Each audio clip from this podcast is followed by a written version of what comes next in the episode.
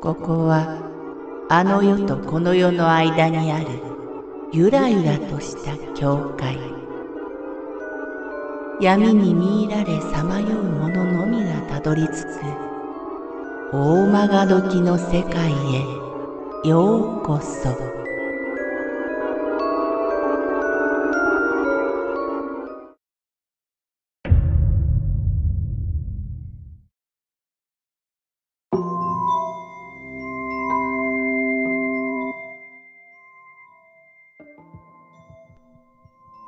祖父の言った日。私が小学校低学年だった頃祖父が既得になった。私の誕生日がクリスマスの少し後なので祖父に何かある前にお誕生日パーティーを母が開いてくれた。私の好きなお寿司で学校の友達を招いてすると突然体の調子が悪くなり、まともに立てない状態になった。パーティーなのに主役の私はソファーにうずくまったままの状態。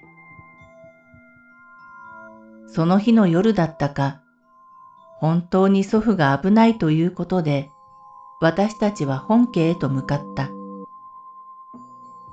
祖父が息を引き取る瞬間、私はものすごい吐き気とめまいに襲われ、また立てない状態になってしまった。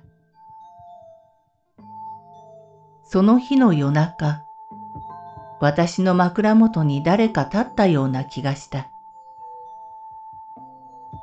それ以来、私は金縛りにたびたび襲われるようになった。夜中に突然体が動かなくなり、枕元のスタンドのあたりにとても嫌な感じを覚えた。スタンドのあたりから手がズズズズっと出てくるような。あ、嫌だ、怖い。と思っていると肩をつかまれ、ずるずると庭の方に引きずられる感触がリアルにあった。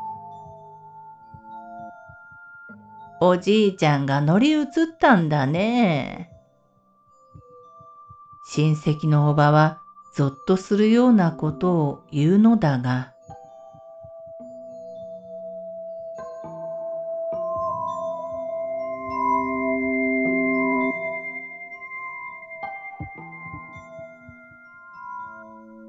金縛り実験私は高校生の頃、古典の授業が好きだった。その古典の先生が何かの表紙で金縛りについて体験を語った時があった。金縛りにあった時は追い払うのがいいんだと。間違っても会話するように語りかけちゃいけないよ、と。私はとても興味を持ち、試してみたいと思った。幸か不幸か、その授業から一週間も経たないうちに金縛りに。よし、今こそ試してやろう。金縛りは単にレム睡眠とノンレム睡眠の問題で、霊現象なんてもんじゃない。そう鷹をくくっていた私は意を決して心の中で強く叫んだ。お前は誰だ？と。しかし、私の思惑は裏切られ、なんと返事が返ってきたのだ。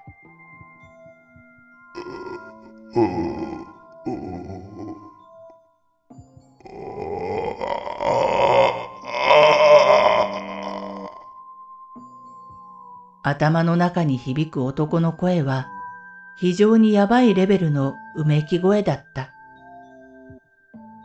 金縛りは面白半分で願ってはいけないことを理解した。